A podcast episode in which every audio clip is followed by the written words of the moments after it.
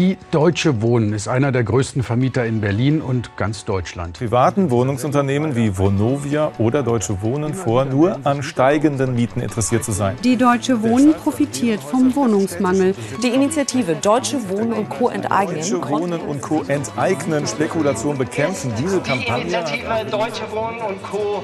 enteignen. Ja, hallo und herzlich willkommen bei Von Menschen und Mieten, dem Podcast der Deutsche Wohnen Co. enteignen Kampagne. Ich bin Wouter Bernhard und werde euch auf diese MieterInnen-Abenteuer begleiten. Im Podcast steigen wir tief in die Berliner Wohnungspolitik ein. In der letzten Folge haben wir über die Kampagne Deutsche Wohnen Co. enteignen gesprochen und wie sie die Situation grundlegend ändern will. Heute geht es dann tatsächlich um die Immobiliengiganten des Berliner Mietmarkts. Es ist ein bisschen so, wie Marx mal gesagt hat, die kleinen Fische werden äh, gefressen von den großen Börsenhaifischen. Die Deutsche Wohnen ist der größte private Player auf dem Berliner Wohnungsmarkt und der zweitgrößte in Deutschland. Für viele ist sie der Inbegriff von dem, was in der Wohnungspolitik gerade schief geht. Ähm, ja, die Heizungsanlage geht seit, ich glaube, seit Samstag nicht mehr. Also da gab es auch keine Vorwarnung oder irgendwas, sondern die sind einfach nicht mehr warm geworden. In der letzten Folge hat Jenny Stubka sich schon mal geäußert zur Reputation Deutsche Wohnen. Sind die großen Konzerne tatsächlich so schlimme Vermieter? Die kalten Betriebskosten, die verdoppelten sich, obwohl an den Leistungen äh, in den Häusern sich überhaupt nichts verändert hat. Wer steckt hinter diese Konzerne? Wie machen sie mit Wohnungen Gewinn? Und warum gefährden die Konzerne eine faire und nachhaltige Wohnungspolitik? Das Wohnen ist für die Deutsche Wohnen nur das Mittel zum Zweck. Und der Zweck ist, Rendite für die Aktionäre zu erzielen. Das und vieles mehr in dieser Folge am Beispiel Deutsche Wohnen. Also, ich bin im Kolfurter Straße, Dienstagmittag, 2 Uhr, es schneit, es ist recht kalt, minus 7. Und ähm, ja, ich bin hier in Kreuzberg, weil ich habe eine Meldung bekommen, dass ähm, eine der Wohnungen, einer der Häuser der Heizung ausgefallen ist. Das kann man natürlich gar nicht vorstellen mit diesen Kälte, dass die Heizung nicht mehr funktioniert. Ich will mal vorbeischauen, ob, äh, was da eigentlich los ist, wie lange das Problem schon da ist und ob es sich da schon eine Lösung gegeben hat. Hallo? Hallo, guten Tag, ich bin Herr Bernhard. Ähm, ich mache eine Reportage über Deutsche Wohnen. Ich habe gehört, dass die Heizung nicht funktioniert. Äh, kann ich mal kurz eine Frage stellen? Dankeschön.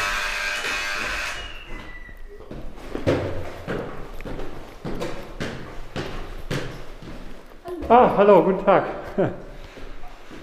Ich bin Teil der Deutsche Wohnen enteignen Kampagne. Mache einen Podcast. Äh, vielleicht kannst du, können Sie kurz erzählen, was eigentlich los ist im Moment. Also es ist mal wieder die Heizung ausgefallen, da wir hier einen Fernwärmeanbieter ähm, haben, ist halt gleichzeitig auch das heiße Wasser ausgefallen. Aber das passiert so zwei, dreimal im Jahr. Also wir wohnen seit zehn Jahren und das passiert jedes Jahr. Und auch beim Nachbarn geht nichts mehr. Ähm, ja, die Heizungsanlage geht seit, ich glaube, seit Samstag nicht mehr. Also da gab es auch keine Vorwarnung oder irgendwas, sondern die sind einfach nicht mehr warm geworden, die Heizkörper. Und daraufhin hat meine Freundin da angerufen, ähm, was sie äh, immer so macht, weil das kam jetzt in den letzten Jahren, ich glaube, wir wohnen seit sechs Jahren hier, eigentlich mindestens einmal im Jahr vor. Wieso geht das so oft falsch? Also nach Aussage der Deutsche Wohnen, beziehungsweise nicht der Deutschen Wohnen, sondern des Technikers, der die Anlage repariert hat, liegt das daran, dass die Anlage zu alt ist oder für, diese, für die Größenordnung nicht, nicht ausgerüstet ist. Und meine Vermutung ist, aber das kann ich jetzt natürlich nur, nur, nur raten, dass äh, die Deutsche Wohnen an der Stelle äh, vermeidet, die, die Heizungsanlage einfach auszuwechseln. Eine Vermutung, die ich gerne mal befragen will bei einer Experte. Sind die, die Ausfälle tatsächlich etwas, wo vor allem Deutsche Wohnen von betroffen ist oder ist das einfach Winter in Berlin? Äh, das sind vor allen Dingen, ähm, betrifft es alle Mieter und Mieterinnen, die bei finanzialisierten Eigentümern wohnen, weil das ist Teil der Geschäftsstrategie. Das ist Philipp Metzger, Mieter in Berlin-Neukölln und mit einem Doktorarbeit in Finanzialisierung der deutschen Wohnungsmarkt. Man versucht, Reparaturkosten möglichst auf Null zu drücken. Und das geht nun mal auf die Qualität und die Substanz der Häuser. Und dann ist es auch ganz klar, dass die Heizung ausfällt und dass die, man die nicht besonders schnell reparieren möchte, weil das kostet Geld. Die Heizung, ich finde, da kann man sich warm anziehen, aber es ist für heiße Wasser, das ist schon total doof da. Ja. Im Sommer haben wir dann noch so irgendwie geduscht, aber es ist halt so oft auch, dass das nicht einfach einmal so richtig, einer sich mal richtig damit beschäftigt mit dem Thema. Na, machen wir doch mal was. Aber jetzt nochmal von Anfang an. Was ist Deutsche Wohnen? Es ist ähm, ein Aktienunternehmen was ähm, früher mal ein Private Equity Fonds war der Deutschen Bank. Deswegen hat, hat es auch den Namen Deutsche Wohnen. Das hat man recht, hat man 98 gegründet und ein Jahr später schon an die äh, Börse gebracht. Seitdem äh, existiert es dort als Aktienunternehmen besonders stark zentriert in ähm, Berlin. Allein in der Hauptstadt gehören ihnen schon 115.000 Wohnungen.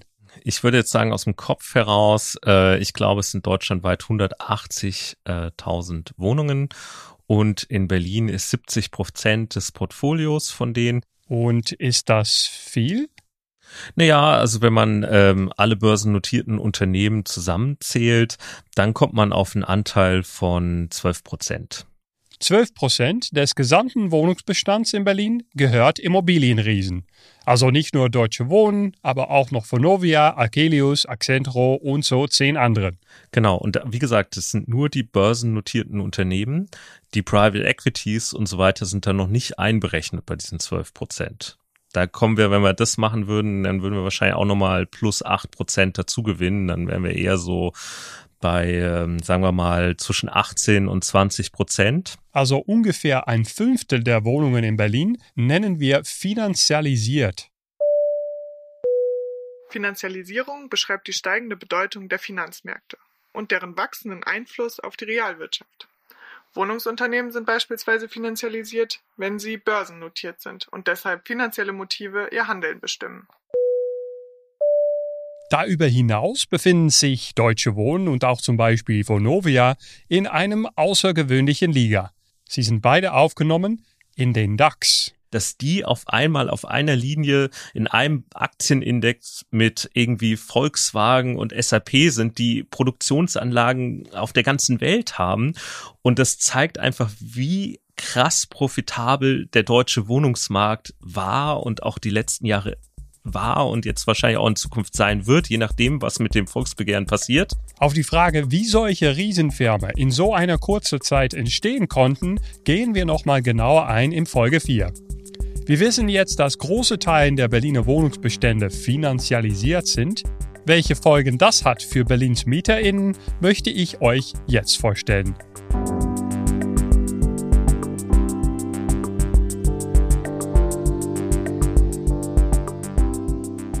Ich bin zweimal nach Berlin gezogen. Das erste Mal äh, 1978, das war Ostberlin. Ich stelle vor Ingrid Hoffmann. Dann bin ich äh, 1991 für zehn Jahre nach Hamburg gegangen und bin dann im Jahr 2007, äh, 2001 wieder zurückgekommen nach Berlin. Ingrid ist ein Mieterin in einem deutschen Wohnhaus und ist fast von Anfang an aktiv in der Kampagne. Und wenn ich sie nach ihren Erfahrungen in Berlin in den letzten 20 Jahren frage, steigt sie sofort mit der Wohnungsproblematik ein. Es wird überall irre viel gebaut in Berlin und trotzdem äh, höre ich immer wieder von Leuten, die, die finden keine Wohnung, die sie bezahlen können. Die Mieten haben sich ja bei den Neuvermietungen in den letzten zehn Jahren verdoppelt. Aber ich kann mir nicht vorstellen, dass sich das Einkommen der Berlinerinnen und Berliner in zehn Jahren verdoppelt hat. Also ich bin ja seit 2015 normal Altersrentnerin und ja, irgendwo äh, ist da nicht so eine ähnliche Entwicklung zu verzeichnen. Ingrid ist eine der vielen tausende BewohnerInnen, deren Wohnungen während der Privatisierungswellen an große Wohnungskonzerne verkauft wurden. Also ich wohne in meiner Wohnung seit 2001. Das ist damals äh, eine Genossenschaft gewesen. Äh, die hat leider nicht besonders gut gewirtschaftet, äh, ist bankrott gegangen und die Konkursmasse wurde mehrfach hin und her verkauft. Das waren irgendwelche amerikanischen äh, dubiosen Gesellschaften. Keiner wusste so richtig. Das Wort Cerberus äh, geisterte dann durch die Gegend. Äh, und dann äh, waren wir irgendwann bei der GSW gelandet. GSW. Das ist die ehemalige gemeinnützige Siedlungs- und Wohnungsbaugesellschaft. Sie war die größte kommunale Wohnungsbaugesellschaft Berlins und wurde 2013 von Deutsche Wohnen übernommen. Irgendwo hat sich das gut angelassen. Die GSW hat äh, die Flure und die Treppenhäuser renoviert und irgendwie ging das Leben so weiter wie, äh, wie vorher. Bis wir dann 2013 äh, erfahren haben, dass die GSW an die Deutsche Wohnen verkauft wurde. Ihre Wohnung ging von einer kommunalen Gesellschaft über in eine Aktiengesellschaft. Da änderte sich von einem Jahr zum anderen plötzlich vieles. Die kalten Betriebskosten, die verdoppelten sich, obwohl an den Leistungen äh, in den Häusern sich überhaupt nichts verändert hat. Äh, wir hatten plötzlich keinen konkreten Ansprechpartner mehr, wenn es irgendein Problem im Haus gab, irgendwelche Reparaturen anfielen. Und vor einem Jahr ungefähr hat die Deutsche Wohnen dann so eine Charmoffensive gemacht, überall große Flyer verteilt. Äh, wir kümmern uns um sie, wir sind für sie da. Plötzlich hatten wir wieder eine Hausmeisterin, aber die war zuständig für mehrere Wohngebiete in der Stadt. Also wir konnten sie überhaupt nicht erreichen. Wir konnten nur ein Callcenter anrufen oder über die Webseite irgendwelche Meldungen abgeben, aber da passierte häufig auch überhaupt nichts. Ich frage Ingrid, wieso sie glaubt, dass die Übernahme von Immobiliengesellschaften ein Problem für die Stadt sind. Das Wohnen ist für die Deutsche Wohnen nur das Mittel zum Zweck. Und der Zweck ist, Rendite für die Aktionäre zu erzielen. Also das ist so viel Geld, was von unserem Arbeitslohn oder von unseren Renten ähm, bezahlt werden muss und was aber nicht in der Stadt bleibt, was praktisch dem Wirtschaftskreislauf in der Stadt entzogen wird, weil die Leute, die diese Gewinne einstreichen, ja gar nicht in Berlin wohnen. Irgendetwas läuft hier doch schief. Sind Deutsche Wohnen und Co. jetzt Wohnungsunternehmen oder trotz eher Aktiengesellschaften? Ja, also das mit, ähm, da ist auch die Frage ja, welche Seite stärker, die stärkeren Interessen hat an so einem Unternehmen. Und da ist natürlich, die Investoren haben die, sind da am längeren Hebel und solche Unternehmen gehören ja auch den Investoren und nicht den Mietern. Und von daher werden die Interessen von Investoren bedient. Deutsche Wohnen ist kein verantwortungsvoller Mieter, äh, Vermieter. Ich glaube, das kann man sehr gut äh, nachweisen. Nicht umsonst gibt es ja besonders viele Mietinitiativen gerade bei diesem Unternehmen. Allerdings sind sie natürlich sehr verantwortungsvoll gegenüber ihren Investoren. Das muss man natürlich sagen. Da sind sie verantwortungsvoll, weil ihre Aufgabe als Aktienunternehmen ist ja auch das und die Gewinne von ähm, von, von Aktionären zu vergrößern. Und da sind sie natürlich sehr verantwortungsvoll, aber das ist auch ihr Zweck. Doch wie weit sind die Unternehmen bereit zu gehen, um dieses Ziel zu erreichen?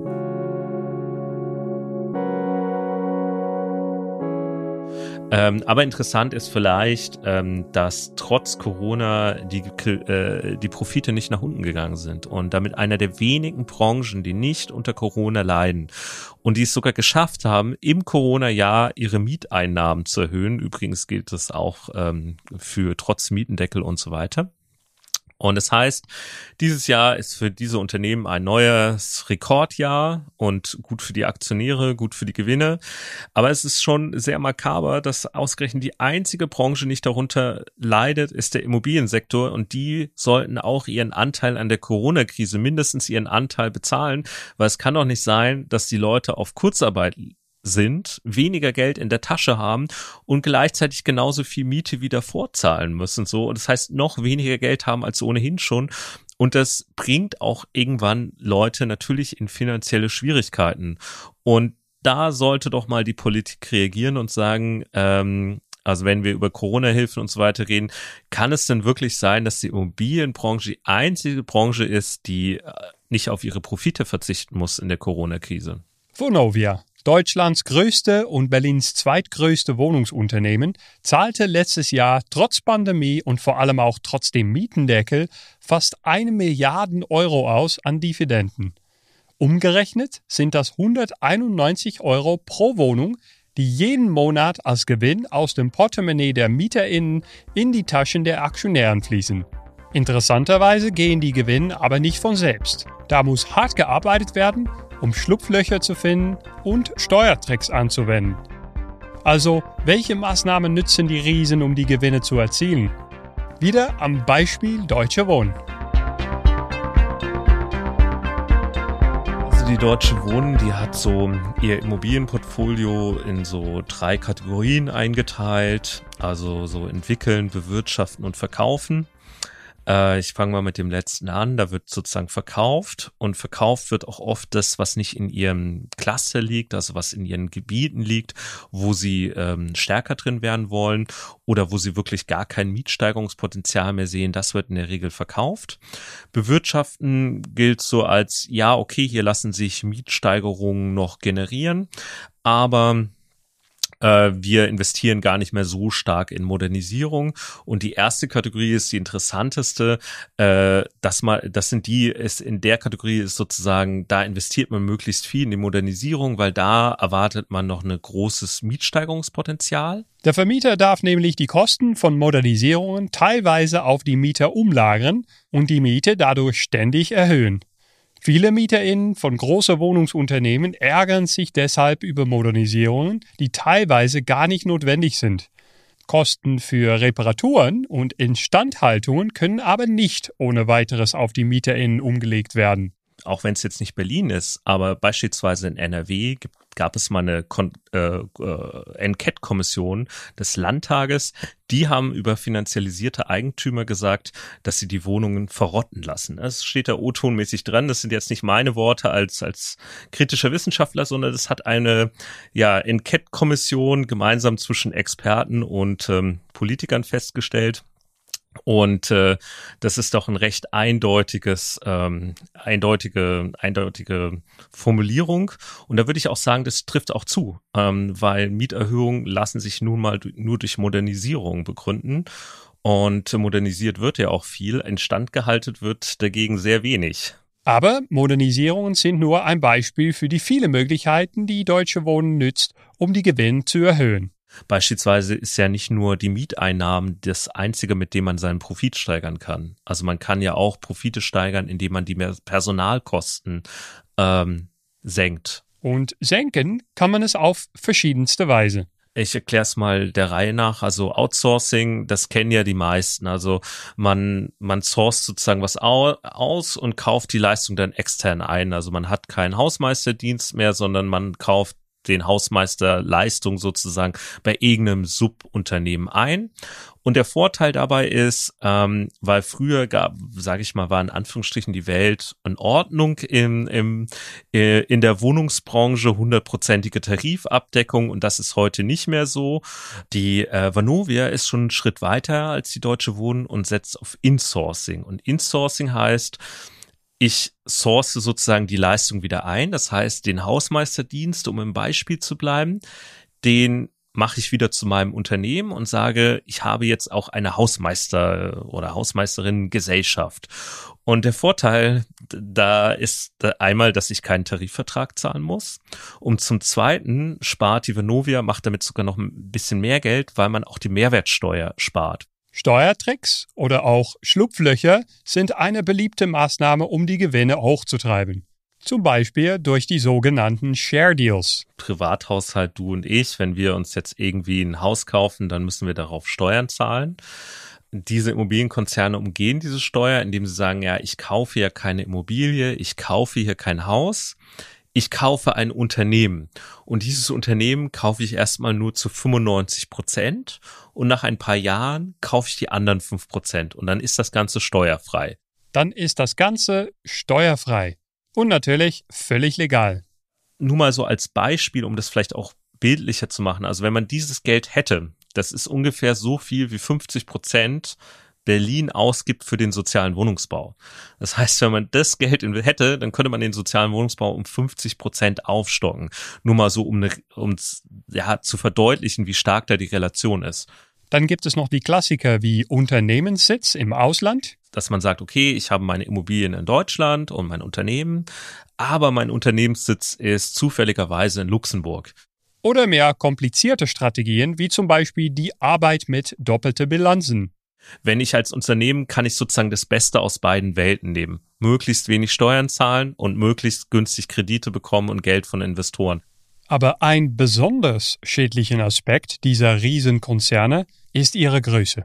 Muss man einfach sehen, dass Unternehmen wie die Deutsche Wohnen meistens zusammenhängende Cluster kaufen wollen um dort den Mietspiegel äh, zu erhöhen. Weil wenn man dort die Mieten erhöht, dann steigt der Mietspiegel und damit auch zum Beispiel die Messungsgrundlage für Hartz-IV-Empfänger und andere Gruppen. Und dadurch kann man die Miete immer weiter steigern und auch den Mietspiegel nach oben bringen. Und ah, sage ich mal, der durchschnittliche Spekulant, der jetzt so ein paar Zinshäuser besitzt, der kann nicht den Mietspiegel alleine nach oben treiben. Die können das. Und dadurch, dass ihnen auch zum Beispiel Deutschen wohnen in Gropiusstadt, das sind große Teile von Gropiusstadt gehören. Das sind, das ist halt eine Marktmacht. Also da kann ich mir dann nicht mehr aussuchen, wenn ich da zum Beispiel wohnen will oder dort wohne. Ja, okay, dann gehe ich einfach zur Konkurrenz. Das ist dann nicht mehr so einfach. Und ähm, und dann bestimmt auch dieser ähm, Anbieter die Preise. Alleine durch den Ankauf und die Mieterhöhungen in eigene Wohnungen treibe diese Giganten den Mietspiegel in die Höhe. Das führt unter anderem dazu, dass auch die Sozialleistungen, die für Sozialwohnungen ausgegeben werden müssen, steigen. Und das war auch ein Grund, um letztes Jahr einen landesweiten Mietendeckel einzuführen. Ein bei den Immobiliengesellschaften unglaublich unbeliebtes Instrument. Es dauerte aber nicht lange, bis auch da die VermieterInnen einen Weg fanden, um die Maßnahme der Regierung zu umgehen. Und dann sagen gewisse Konzerne, okay, wir wissen jetzt gar nicht, ob der Mietendeckel wirklich Rechtspraxis ist, ob der wirklich Bestand hat. Also geben wir dir hier einen äh, Mietvertrag mit der aktuellen ähm, Miete, was sich nach, der, nach dem Mietendeckel orientiert. Und wir haben einen zweiten Mietvertrag, da steht sozusagen drin, wenn die, äh, wenn die Gerichte uns Recht geben und der Mietendeckel fällt, das ist dann die Miete, die du eigentlich zu zahlen hast und dann verlangen wir auch von dir die Nachzahlung. Und es zeigt halt auch, ich glaube, das ist das Wichtige politische bei dieser Schattenmiete. Das zeigt halt, dass diese ähm, Finanzkonzerne auf gar keinen Fall auf ihre Profite verzichten wollen. Also weil wir könnten ja auch sagen, na ja, wir haben das jetzt, wir haben jetzt den Mietendeckel. Wir sehen, wir machen immer noch eigentlich recht gute Gewinne. Wir können auch uns leisten, eine sehr ordentliche Dividende auszuzahlen. Also sind wir ein verantwortungsvoller Vermieter und lassen das so. Das sagen die auf gar keinen Fall. Und ich glaube, das muss man einfach sehen, dass nur nur sozusagen Gesetze diese Akteure davon abhalten, äh, die Miete bis ins Unermessliche zu erhöhen weil wenn man diese Konzerne nicht stoppt, dann werden die Mieten so stark steigen, dass es sich viele nicht leisten können.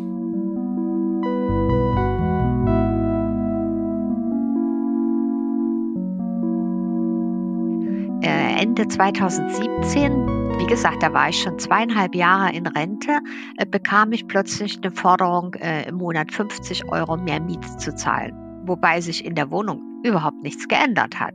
Einfach so äh, laut Mietspiegel. Damals ist es auch möglich gewesen, ähm, aller drei Jahre die Miete um 15 Prozent zu erhöhen.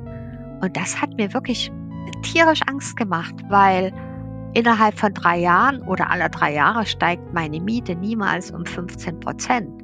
Ich habe also in meiner Panik mir sofort einen 450-Euro-Job gesucht äh, dann habe ich nach Alternativen gesucht. Ziehe ich jetzt lieber an den Stadtrand, bevor ich irgendwann dazu gezwungen bin, weil ich die Miete nicht mehr bezahlen kann.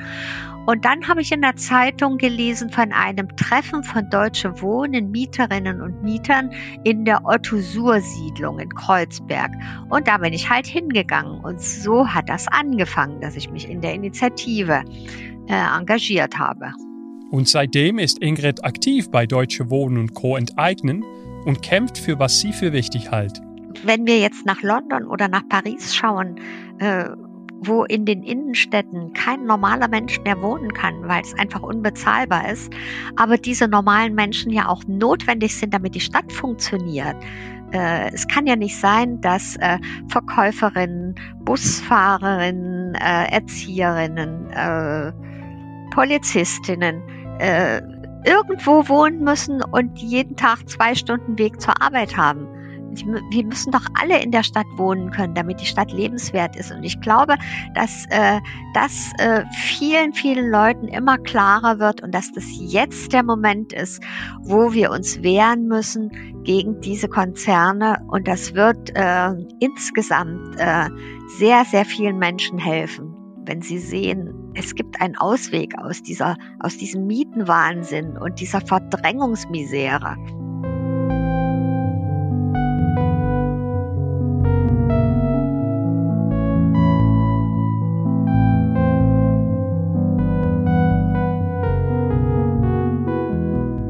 Und wie man sich wehren kann, zeigt uns Sonja Gerd auf dem Tempelhofer Feld in unserem Rubrik Aktuelles aus der Kampagne. Ja, es ist Sonntagnachmittag, Tempelhofer Feld, Eingang Herfurtstraße. Es ist ziemlich kalt, ungefähr 5 Grad.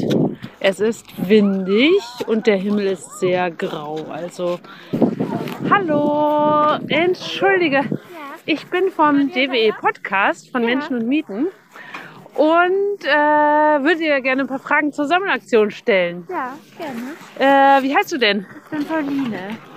Und wie läuft an so einem Tag wie heute das Sammeln? Ich bin jetzt seit so circa zwei Stunden hier unterwegs und ich bin überrascht, dass es einigermaßen gut läuft, obwohl das Wetter so kalt ist. Also ähm, ich habe, glaube ich, jetzt schon mittlerweile 35 Unterschriften und jetzt ja 36. Also für zwei Stunden ist das eigentlich schon ganz gut, würde ich sagen heute. Ich nehme ein bisschen was auf für den Deutsche Wohnen enteignen Podcast. Ach, nee, was möchtest du denn wissen? Ich mache mit, ich bin Kiez Team Tripto. Super. Ja. So, und schön leserlich schreiben. Ich bin gespannt, wie das mit der Abstimmung wird am Ende. Die Leute haben Angst vor Enteignung. Bisschen.